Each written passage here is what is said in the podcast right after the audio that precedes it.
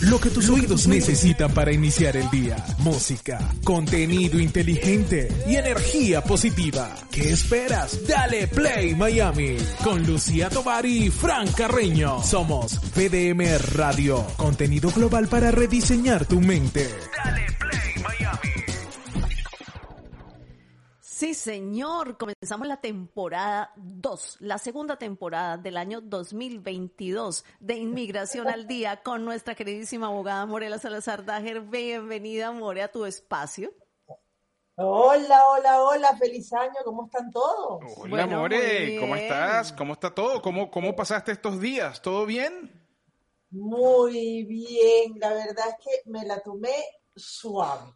Tomé una semana de vacaciones, estuve en mi casa disfrutando muchísimo, monté arbolito, monté cuanta guirnalda existe navideña, la monté en mi casa. Súper, es que esa, esa es la actitud, esa es la actitud. Te cuento, antes, antes de entrar en materia, More, te cuento una anécdota del, de- del domingo, del domingo. Ajá, Eh, hubo, ajá. hubo, hubo una reunión, una reunión familiar, y entonces estábamos hablando de distintos temas y tal, y surgió el tema de, de ese gran presentador que fue Guillermo González. Entonces eh, eh, estábamos hablando, no, sí, no, buenísimo, y el sentido del humor y todo el tema, y yo conté alguna, alguna anécdota que me había pasado con él en algún momento y tal, y de repente, plan, había un televisor en la, en la, en la, en la sala, y en ese televisor empieza a rodar un programa sobre Guillermo González que habían hecho en la televisión canaria, y, oh, sorpresa, Morela Salazar Dager en pantalla. Uy, yo no lo he visto. Sí, quedó súper, un, un programa súper emotivo.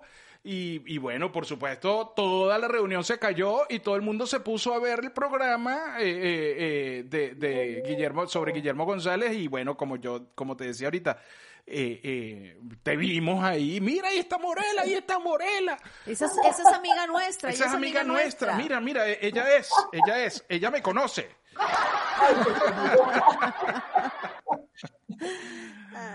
Es un programa bien bonito que, que eh, hicieron en conjunto con, con la hija de Guillermo, este, y bueno, y sus más allegados amigos y, y familiares, pues tuvimos la oportunidad de, de decir un pequeño testimonio de lo que fue Guillermo, de verdad, que nos dejó tantas cosas maravillosas. O sea, para mí Guillermo siempre ha sido un pilar, un ejemplo de trabajo, de lucha, de buen ánimo, de incansable, no conoció en su vida la flojera, se los digo así.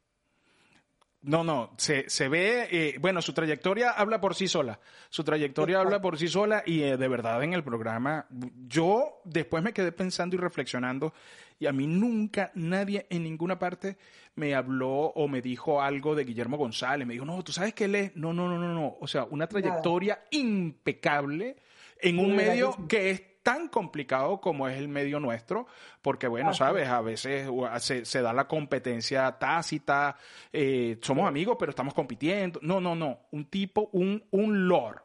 Eh, De verdad que sí. Y lo digo además a, a boca llena y, con, y el corazón se me expande, créeme. sí, Porque Guillermo eh, eh, fue, yo diría, uno de los mejores amigos que cualquier persona pudiera tener. Espléndido de sentimiento y espléndido en todos los demás también. claro. Con todos sus amigos, con toda su familia, de verdad que, bueno, lo llevaré en mi corazón eternamente. Eh, para las personas que nos están escuchando y no son venezolanos, porque tenemos gente de Guatemala y tenemos gente de otras partes, eh, hablamos de un presentador de televisión eh, venezolano, canario venezolano, eh, eh, que hizo vida en Venezuela y además nos enseñó muchísimo y nos enseñó muchísimo con su, con su ejemplo. Ahora sí, Morela, sorry que me agarré estos minutitos ahí que, No. que- que bien sirven además para hacerle un homenaje desde aquí, desde el programa a Guillermo González y recordarlo y tenerlo presente y además como, como elemento de inspiración para conectarnos todos los días y comunicar y hacerle la vida más fácil a la gente eh, y, Claro y- que y- sí. y así le hacemos este pequeño tributo. Sí. Por supuesto, imagínate, además me encanta, me alegra muchísimo hacer este, este tipo de paréntesis para alguien que realmente lo merece. Qué bien, More. Bueno, vamos a arrancar entonces con el tema que nos compete hoy y es que muchas personas desearían tener un trabajo al menos temporal en los Estados Unidos, pero no creen que tienen esa opción. Eh, yo realmente no, no sabía tampoco que pueden, que pueden empezar con, además, unas listas de, del Departamento de Trabajo publicadas en, en la página. ¿Cómo es eso? Cuéntanos. Bueno, eh, sí, ciertamente estas son visas que se, se, han utilizado históricamente más para tipos de trabajo eh, de, de, agricultura, de cosecha, vamos a decir. Pero hay una, hay una salvedad dentro de esto que se llaman de Non-Agricultural uh, Temporary Work. Entonces, esta visa es la conocida como H2B. ¿ok? Uh -huh. eh, ciertamente tiene algunas particularidades y por eso, eh, digamos, en el caso de mi práctica, probablemente no es la visa que yo más pueda gestionar, ¿ok? Porque como ustedes bien saben, mi práctica es más dirigida a, al empresario, al inversor, al, al, al, que quiere establecer sucursales de sus empresas para entrar en el mercado americano. Pero eh, asimismo, existe este tipo de visa que para personas eh, que tienen, por ejemplo, grandes fábricas aquí, ¿verdad? Eh, empresas de, de, de, gran volumen, digamos, en muchas ocasiones y sobre todo hoy en día estamos viendo esta necesidad de que no se consiguen trabajadores no profesionales para cierto tipo de trabajo, ¿verdad? Uh -huh. Entonces, esta visa es justamente la que se acopla para este tipo de cosas. Ahora bien, eh, ¿cuáles son las características principales de esta visa? Primero, que el trabajo que se está ofreciendo debe ser temporal. Es decir, esto no es una visa eh, de larga data. Claro. ¿okay? No es que una persona se va a venir por tres años a trabajar, no. Porque son por trabajos de manera temporal, dependiendo de los, eh, como llaman aquí, eh, los seasons, la, la, la temporalidad del año. Uh -huh. ¿Ok?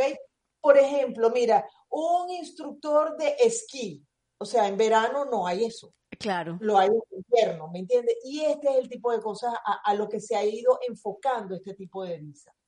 Por otro lado, que el trabajo sea intermitente, es decir, que puede suceder eh, en dos meses eh, al principio de año y dos meses a mediados de año. O sea, hay otros tipos de trabajo que son así, ¿verdad? Y otra de las características es que no, la empresa no tenga un empleado o empleados fijos para ese tipo de trabajo. Y, de, y debe demostrar, además, que enteramente no consiguen trabajadores locales para eso. Y por eso les dije en principio que se utiliza mucho para eh, trabajos agrícolas o trabajos mm. de, de, cosecha.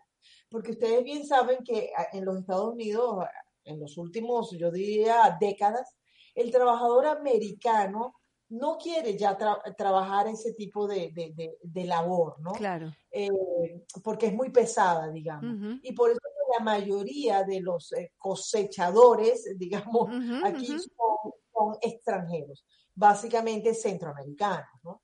Que sí. son los que han tenido más acceso, digamos, a venir acá.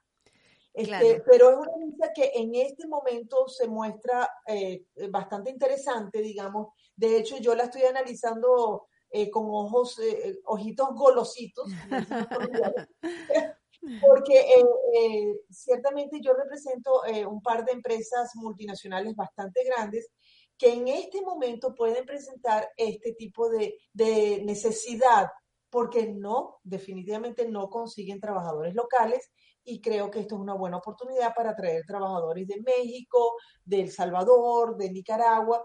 Ojo, y está abierto para muchísimos otros países, pero digo que estos son principalmente los países que tienen como más cercanía eh, para tener este tipo de oferta de empleo. Claro, es que mmm, tenemos una emergencia en ese sentido, porque por donde uno vaya, dice eh, que se están buscando gente para trabajar en las tiendas, en los restaurantes, en todas partes, y no hay gente que vaya a trabajar. En, quizás tiene que ver porque la gente ha migrado de un estado a otro, eh, han estado, han, han cambiado de oficio, ya la gente se dio cuenta que puede trabajar desde su casa eh, para el mundo entero y creo que mmm, con el tema de la pandemia nos hemos vuelto, sabes, de, sabes que yo voy a trabajar para vivir tranquilo y no para tener eh, las grandes y maravillosas cosas porque me puedo morir el mes que viene y yo no sé eh, si lo puedo disfrutar o no lo puedo disfrutar. Y en la medida de eso creo que nos ha cambiado la, la mentalidad a todos. Y esa es, y esa es una oportunidad. Es una realidad, eh, Lucía. Yo creo que la gente, bueno, a mi punto de vista, porque cada quien tiene una opinión, por supuesto, es como muy cortoplacista. Yo, yo sigo trabajando igualito porque sí pretendo un futuro cada día mejor, más abierto, más brillante. Claro. Para mí, para lo mío y para mi cercanía, ¿no? Pero ciertamente sí ha habido un cambio eh, social, eh, fundamentalmente con todo esto de la pandemia. La gente se plantea la vida eh, de otra forma y por supuesto su vida laboral. Y esto del trabajo en casa sí ha hecho que, que mucha gente ya no, no le interese buscar trabajo fuera de su casa. Claro, y se han puesto son eh, temas de mucha profundidad que nuevamente, como decíamos el año pasado, con una botellita de vino sería divino. sí, pero yo, y, los, y, los, nómadas digitales, que ahora es otro fenómeno. Que es, otra, es otra tendencia, sí. Es una tendencia. Yo justamente estaba, estoy aquí en la página de, de eh, contenido de La Voz de América, que es la, la, la, agencia informativa que sirve a BDM Radio. Y estaba buscando justamente esa, esa información que tenía que ver con los, con los empleos, porque la pregunta, y, y estoy seguro que Lucía también venía por ese lado, es, ¿no se abren nuevas posibilidades? con esa cantidad, con esa necesidad de empleos que hay en este momento? Sí, por supuesto se abren nuevas oportunidades siempre y cuando el empleo que se está ofreciendo encaje dentro de las características de esta visa. Por ejemplo, Lucía nombró esto de trabajadores en restaurantes y tal. Nuevamente, recuerden que es trabajos temporales, trabajos por, por seasons, por, por eh, temporadas. Sí, temporadas. Por, temporadas. Eh, eh, entonces, un, un, mesero, por ejemplo, habría que analizar si realmente podemos encajar eso si es un mesero en de pronto en, en Leitajo, donde hay sitios para ir a esquiar, de pronto sí. Pero si es en Miami, la temporada es de enero a enero. ¿Me entiendes? Entonces esas son las cosas que tenemos que analizar de ver cómo se encajan ciertos trabajos para que pueda eh, realmente optar por esta visa. Claro, claro. Ahora nuevamente, y, y, y, siempre lamentablemente tengo que llegar a este punto porque no me, no me gusta crear falsas expectativas. Visas, hay muchas visas y, realmente hay muchas que podrían encajar eh, en diferentes circunstancias para distintas personas, ¿verdad? Pero recuerden que la mayoría de estas visas se gestionan principalmente o primeramente, la primera fase es aquí ante las autoridades de inmigración en Estados Unidos y una vez aprobadas, tendría que la persona ir a su consulado de origen natural para, para que esa visa se la sellen en el pasaporte. Y para, ahí viene el problema otra vez, los consulados no están operativos. Oh, volvemos a lo mismo. Volvemos a lo mismo. Entonces la única opción que tendríamos viable es hacer el cambio de estatus local. Es decir, ustedes llegan a los Estados Unidos con una visa de turismo, por ejemplo, y al cabo de cierto tiempo y la preparación del expediente, se manda a inmigración e inmigración puede cambiar su estatus aquí, lo cual implica un costo mayor y por otro lado, usted no podría viajar fuera de los Estados Unidos mientras dure la vigencia de esa visa. Es decir, tiene muchas otras implicaciones y ramificaciones que ya tendríamos que hablar eh, en el caso particular de cada quien. Y, eso, y, eso, perdóname, eh, eso podría ser, por ejemplo, para alguien que hubiese pasado la frontera de manera ilegal y de repente encuentra trabajo con una siembra o con una cosa, no va, no aplica, no, tú no. Tú Lamentablemente no, porque recuerden que uno de los eh, requerimientos para solicitar cualquier cambio de estatus en los Estados Unidos es primeramente que tengas un estatus. Es decir, cuando tú entras por frontera, por aeropuerto, por puerto, por donde sea, y a ti te, eso se llama inspeccionan, ¿verdad? Y te admiten a los Estados Unidos, tú tienes lo que llamamos la I-94, donde dice esta persona, fulano de tal, con pasaporte tal, llegó tal día bajo el estatus de B2 o de B1 como turista o como negocio, ¿verdad? Entonces ya tú estás admitido, tú tienes un estatus. Y para cambiarte el estatus tenías que tener un estatus previamente. Claro. Si tú pasas por frontera ilegal, no hay estatus. Mm. Claro, porque en definitiva lo que no acepta el gobierno de los Estados Unidos es que tú le mientas o seas ilegal. Si tú ya tienes una ilegalidad, infringiste una ley, infringiste la ley y para ellos partir de que tú eres, eh, tú, tú estás infringiendo la ley no va. Eh, entonces, en últimas, tienes que hacerlo por vía legal. Y número dos, hay que informarse. Hay que informarse porque no es solamente, ah, bueno, no, mira, allá hay un trabajo y venir, venirse hacia la loca, sino que en definitiva hay que buscar las opciones primero, si yo aplico, qué necesito, etcétera.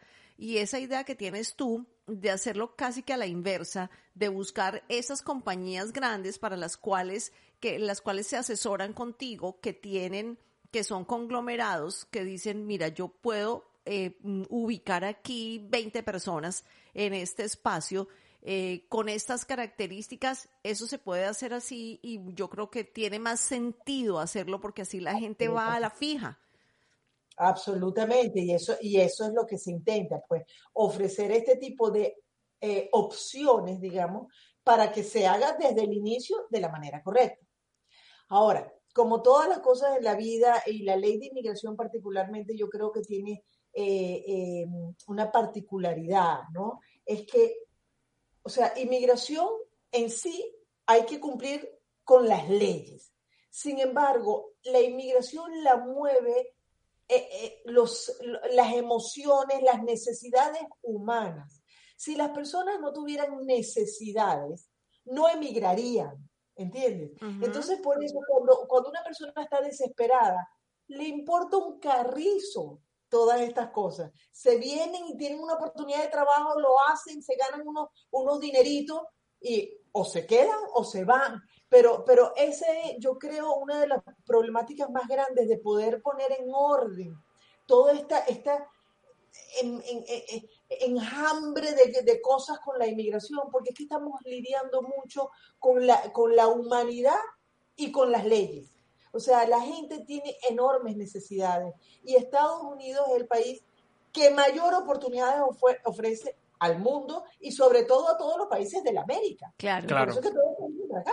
Sí, sí, sí. Eh, Eduardo, Eduardo Matzul, que está en Guatemala, que es nuevo en el chat, eh, ah. tengo algunas preguntas. ¿Cuál es el procedimiento para tener esa visa? Que creo que ya lo dijiste. ¿Y cuáles son los problemas a los que me puedo enfrentar aquí en mi país para no recibirla? ¿Y hay alguna edad mínima? Son tres preguntas. Ok, bueno, la edad mínima, cuando uno tiene una oferta de empleo, por supuesto, tiene que ser mayor de edad. Eh, en cuanto a problemáticas en su país, pues realmente no puedo prever ninguna, salvo que usted vaya al consulado y, en la entrevista definitivamente le nieguen la visa. Y el problema pues es que simplemente no podría venir a los Estados Unidos bajo ese estatus. este, los pasos, pues los pasos ya más o menos los dije, hay que hacer eh, una petición ante el Departamento Laboral eh, para eh, demostrar que no hay empleados eh, que puedan satisfacer estas necesidades del empleador, ¿verdad? Hay que ofrecer un salario acorde a lo que se ofrecería a cualquier norteamericano y bueno, y hay que hacer todo el proceso ante inmigración, tener la visa aprobada para luego, eh, a través de la embajada o el consulado, solicitar eh, el estampado de la visa. Sin embargo, amigo guatemalteco, bienvenido. Este, Con muchísimo gusto, pues eh, podemos hacer una llamada y le explico con detalles todos los, los pasos a seguir. Eso te iba a decir, Eduardo, que te puedes comunicar con la doctora Morela Salazar eh, a su, a su, eh, bueno, ahorita tenemos los datos justamente en pantalla. Puedes hacer SDA, SDA Immigration, como en inglés.com, esa es su página web, por ahí puedes encontrar los datos, pides una cita o llamas por teléfono y haces la cita. Creo que tienen el link para el WhatsApp para pedir la cita, Eso lo hace, puedes, puedes inclusive llamar por WhatsApp. Inclusive llamar por WhatsApp. Eh, ahí puedes hacerlo y entonces te van a atender, pero son una maravilla todas. Sí, sí, sí, te vas a sentir como en casa, Eduardo. Tráete, de hecho, te, tráete unas pupusas. Ahí te, te, lo van a, te lo van a agradecer. Sí. Eh, bien, bien, es súper interesante. Eh, Morela, eh, bueno, tratando estos temas, Eduardo está respondiendo ahorita en este momento. Eh, bueno, estaba leyendo, hago otro inciso, estaba leyendo que visa, eh, eh, México empieza a pedir visa para los venezolanos o uno puede ir para renovar su pasaporte venezolano a, México con su tarjeta de residente. Es la única forma que, que, ellos están ahorita exigiendo para poder entrar, porque México es un lugar donde se están renovando los pasaportes venezolanos ahora. Sí, sí, tengo información de que es así. Ahora México, bueno, gracias a Dios nos está dando esa, esa mano, ¿no? Eh, porque muchos venezolanos que no tienen la oportunidad de tener doble nacionalidad, pues el, el, pasaporte es un documento vital prácticamente, y sobre todo ahora que todos vivimos regados en el mundo, ¿no? Claro, claro. Totalmente. Eduardo, Eduardo dice, ¿dónde puedo ver esos empleos disponibles? Dice Eduardo. Bueno, eh, no existe un portal en sí de que estén los empleos disponibles. Eso realmente es tener más bien contactos con empresas o, o, o, o lo que sea que les hagan una oferta de empleo. ¿no? Claro. El portal no existe como tal. Bueno, él dice, bueno, aquí dice que sus fuertes no son las pupusas, que las pupusas son salvadoreñas. Son, de, son salvadoreñas La comida sí. insignia son los chucos. Los chucos allá en Guatemala En se Guatemala. comen chucos. Tienes que contarnos aprendí- un poquito sobre qué es lo que son los ¿Qué son chucos, los cómo, chucos? cómo se puede comer chuco. Ten- tenemos gente nueva en la comunidad, han entrado varios por Lorena aquí. estuvo por Lorena ahí. estuvo por aquí Sí. comentando Mira, también. quiero, quiero hacer un, un- un pequeñito inciso también aquí acerca del TPS, que es siempre Oh. el tema eh, recurrente entre nosotros, el Ujú. TPS para los venezolanos. Eh, señores, ya estadísticamente han subido un poquitito más los aplicantes, pero llevamos más o menos 225 mil. Recuerden que estaba estipulado 350 mil venezolanos que se encuentran en los Estados Unidos, eh, iban a aplicar para el TPS y solo van 225 mil. Nuevamente invito a todo venezolano que esté aquí que no está de más tener esa carta debajo de la manga. Apliquen, tenemos la oportunidad todavía hasta septiembre de este año. Esta es la primera, eh, digamos, en, en esta primera fase, la persona puede registrarse. Y si esto lo van prolongando, solo el que se inscribió en esta primera fase puede seguir renovando. El que no lo ha hecho va a perder esa oportunidad. Por lo tanto, los invito a que lo hagan. Bueno. ya lo saben, ya o sea, el que, el que esté todavía rezagado. Es que creo, yo, yo tengo la percepción por algunas personas con las que he hablado que están en el tema del TPS, que ellos están esperando como que algo suceda, o sea, están esperando la última etapa, porque ellos esperan que de repente les llegue su la, la respuesta de su asilo, o les llegue tal cosa para pa, pa definir su situación, Claro. entonces lo tienen ahí bajo la manga. asunto- El asunto está, eh, Fran, y en esto soy muy enfática. Sí, yo entiendo que quieren que les llegue la respuesta del asilo, estupendo. Pero si por algún supuesto negado, porque no quiero eh, ser pájaro, pájaro de mal agüero, pero si por el supuesto negado ese asilo lo niegan, de inmediato se abre un proceso de deportación. Con el TPS lo evita. Entonces, eh, ténganlo por detrás, indistintamente. Si le aprueban el asilo, bueno, perfecto, siguen adelante con su proceso de asilo y su residencia. Pero, y el TPS ya pierde validez. Pero si no, lo tienen allí como respaldo. Bueno, entre las anécdotas que te tengo es que siempre digo, mira, la doctora Morela dijo qué tal, y siempre me dicen, sí, yo sé, yo la escuché. Entonces, entonces, ahí, ahí vamos, vamos a ver quiénes podemos más, si nosotros o ellos. Bueno, como siempre les pasé por el chat de Telegram para los pers- para los que están conectados por el live de Instagram. Ya se va a acabar la batería de Frank, entonces se pueden pasar a cualquier, si nos quieren seguir escuchando, pueden hacerlo por cualquiera de las opciones que está ahí en el perfil y también nos pueden escribir uniéndose a el Telegram, VDM Radio, y por aquí pueden opinar por el Telegram. Por el Telegram les acabo de pasar el link de SDA o SDA Immigration para que ustedes puedan ir directamente o a su cuenta de Telegram, de, de Instagram, para que mm, encuentran la, información ahí, pueden escribir o llamar, etcétera, o directamente en su página web sdaimmigration.com. Esa es la página web de nuestra doctora Morela Salazar Dager, que siempre los, pues, los va a atender con todo la, la, mm, mira, Caribay se unió al grupo, otra más para Muy el grupo. Bien, Caribay, bienvenida. Sabe ser de las que están allá en la, en, En, el, en el Instagram. en el Instagram. Así que bueno, bienvenido siempre. Gracias, More, por la información tan valiosa que nos das cada semana y bienvenida a esta segunda temporada de Inmigración al Día en este 2022. Gracias, More, por la energía, además. Sí. Por, por tu energía que siempre es tan buena. Gracias, mi amor. Muchas gracias a ustedes una vez más. Y bueno, a tomar este año por los cuernos, para comernos este año. Así es. Así va a ser. Así va a ser. Abrazo para todos. Un abrazo, chao, Chao. gracias. Bye. Usted puede escuchar este contenido en las diferentes plataformas de podcast a nivel global. Para un día feliz ya tenemos la fórmula correcta. Café, buena vibra y dale play Miami con Lucía Tovar y Fran Carreño por VDM Radio. Contenido global para rediseñar tu mente. Dale play Miami.